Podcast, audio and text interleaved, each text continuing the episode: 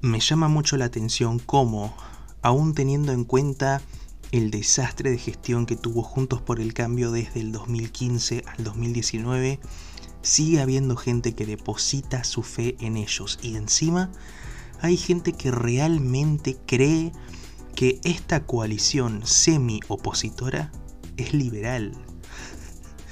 Lo cual me hace bastante ruido, por tanto, voy a comenzar desmintiendo eso tirándoles un par de datos.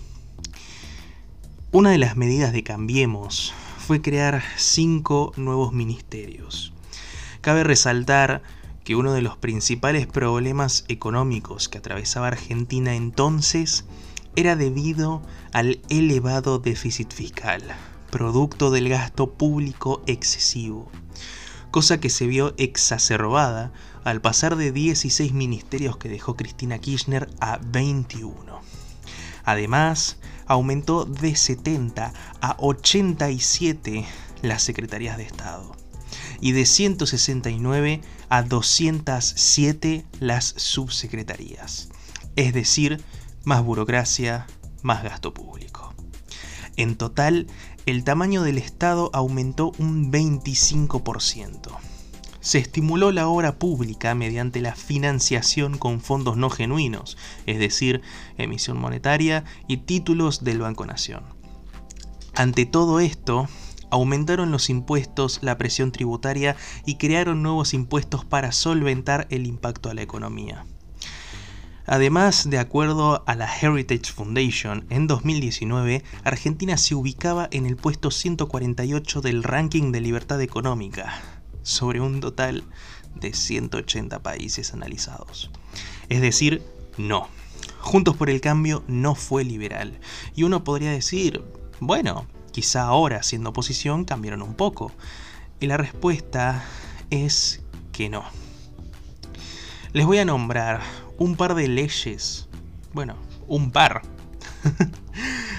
un par de leyes eh, que fueron votadas y creadas por Juntos por el Cambio. Todas estas leyes son completa y totalmente antimercado y antiliberales. Así que voy a enumerarlas y voy a analizar puntualmente una que tiene un trasfondo bastante interesante.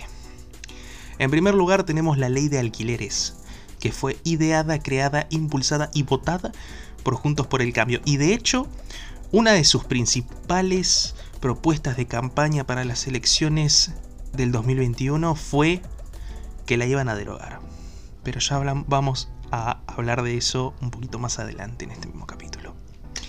En segundo lugar tenemos la ley de góndolas, después tenemos la ley de renta financiera, la ley de urbanización de villas, los impuestos a los sellos de la tarjeta de crédito, la estatización de IPF, el proyecto de estatización de aerolíneas argentinas, la ley del aborto, la ley Yolanda, la ley Micaela, la ley de suspensión de desalojos, la ley de cúpula oral trans, la ley de paridad de género en las listas, las retenciones a las exportaciones de servicios, las retenciones a las exportaciones del agro, el impuesto a los seguros de autos, el IVA en servicios digitales, la asignación universal por hijo, el impuesto a las grandes fortunas, el control y el congelamiento de los precios, la ley de los 30.000 desaparecidos, el incremento de la deuda externa, la ley de pueblos originarios, la postergación de las elecciones paso, la ampliación de planes sociales, la ley de cupo femenino de artistas, el Instituto de la Mujer e INJUVE, la Ley Justina, la Ley de Humedales, la Ley de Etiquetado Frontal, la Ley de Teletrabajo, la Ley de Presupuesto Nacional 2004-2021, la Ley de Talles y la Ley BIC. 34 leyes, completa y totalmente antimercado, de las cuales muchas fueron propuestas, impulsadas y votadas conjuntos por el cambio siendo oposición. No sé sinceramente cómo le da la cara a gente como Martín Tetaz eh, para decir, aún con todo este historial, que Juntos por el Cambio es promercado, ¿no? Ahora me gustaría hablarles un poquito de la ley de alquileres, que el mismo, la misma coalición, Juntos por el Cambio, decía que quería derogar y al final no lo hizo, pero vamos a analizar un poquito de qué se trata esta ley y cuáles fueron todas las consecuencias que le dejó al pueblo argentino. El 29 de junio del 2020, mediante el boletín oficial se reglamentó la ley de alquileres, la cual estableció nuevas reglas al momento de negociar un contrato entre el locador y el locatario, las cuales determinaron un nuevo cálculo del precio de alquileres de acuerdo al índice de precios al consumidor y a la remuneración imponible promedio de los trabajadores estables.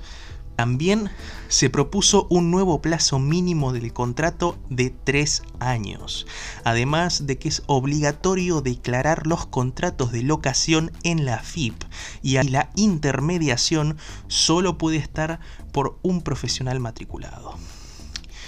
Hoy la oposición que planteó la campaña de derogación de la ley se encuentra negociando otra ley con el oficialismo y la izquierda, que traerá aparejado un nuevo parche con mayor ruido para el mercado inmobiliario.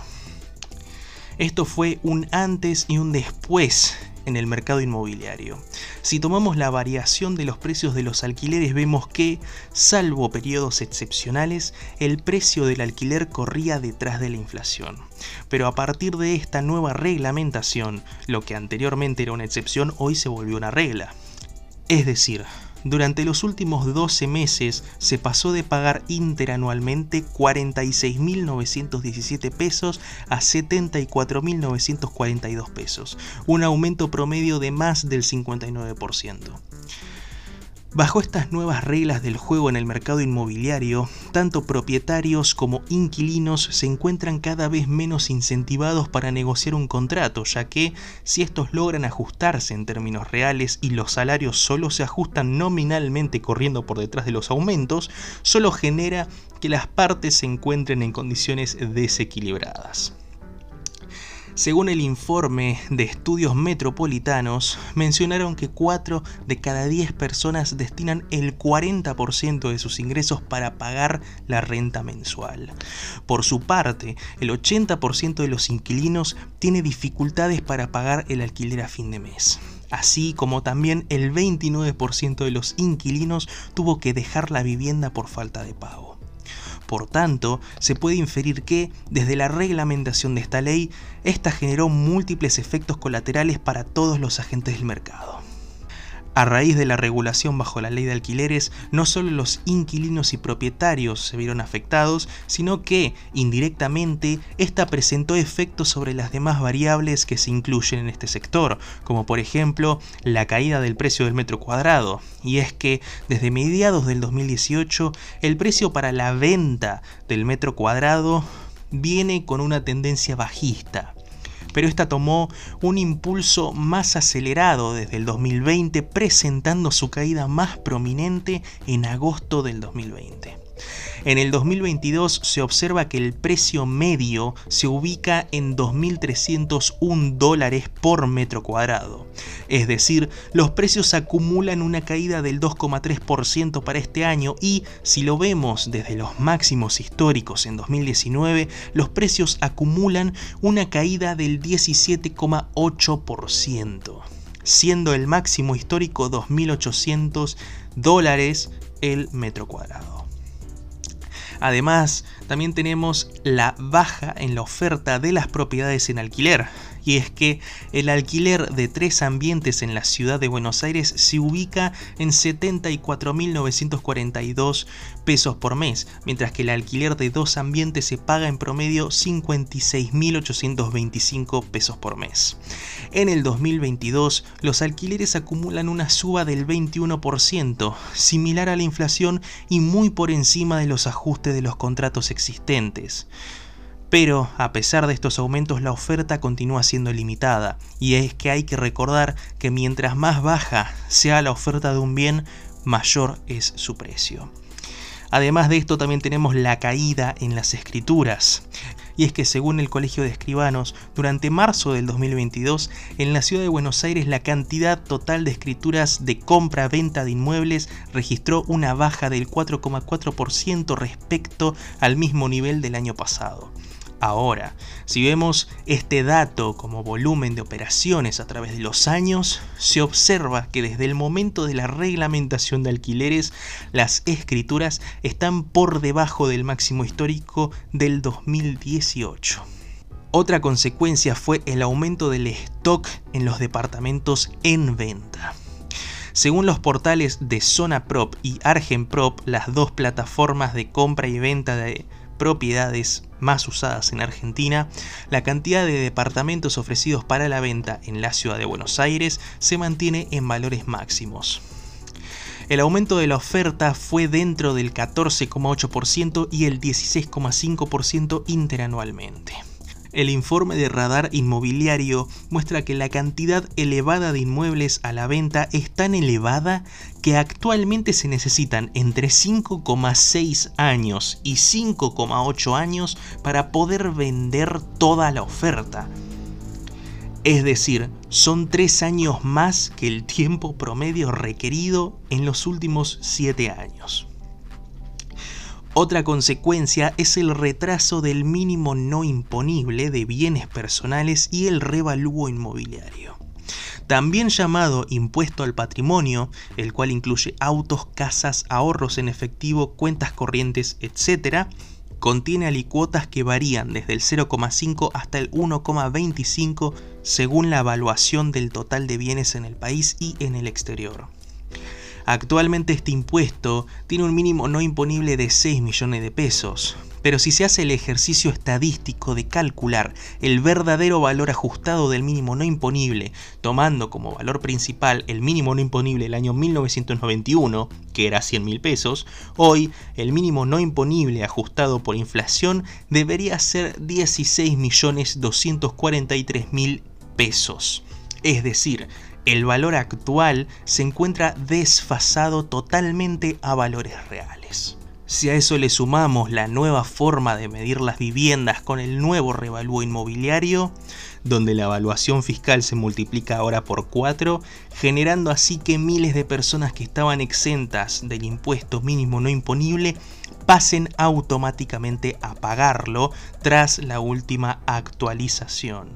La falta de visión de equilibrio general de todos los hacedores de políticas hacen que crean que reglamentar normas como la ley de alquileres sea una herramienta para resguardar a los propietarios ante un contexto inflacionario. Al no tomar en cuenta todos los efectos colaterales por falta de visión general y desconocimiento que todo esto genera, por solo ver parcialmente al mercado inmobiliario, hacen que ignoren temas clave como la caída del precio del metro cuadrado, acompañado de un retiro de propiedades de alquiler, el aumento de inmuebles en venta y menor capacidad de compra por parte de los inquilinos, no solo porque el actual salario no está corriendo delante de la inflación, sino que los actuales costos financieros para obtener créditos no permiten acceder a pesos para financiar las compras de inmuebles. En conclusión, el mercado inmobiliario los próximos meses seguirá dominado por todos los efectos de estas variables, y aunque analistas de este rubro creen que se acerca la reactivación del sector porque consideran que el mercado ya tocó piso y se augura mejorías en los próximos meses, esto fue descartado con el programa del FMI en donde la presión impositiva con el nuevo revalúo inmobiliario pone nuevamente en jaque las leves expectativas de mejora que había hasta hace algunas semanas. Dicho todo esto, yo personalmente no encuentro absolutamente ninguna cosa que me convenza parcialmente de que Juntos por el Cambio no es una coalición socialista y no es una coalición antimercado, por más de que ellos puedan ahora dárselas de liberales metiendo a gente como López Murphy o Yamil Santoro dentro de sus listas, la realidad es que sus acciones como una coalición política semi-opositora dejan muchísimo que desear y sobre todo no ayudan a mejorar su imagen para las elecciones presidenciales del 2023. Yo creo que cualquier persona que se aprecie de liberal no tendría siquiera en cuenta votar a ninguna boleta que diga Juntos por el Cambio. En su lugar tienen varias otras alternativas liberales, como puede ser Javier Milei o José Luis Espert.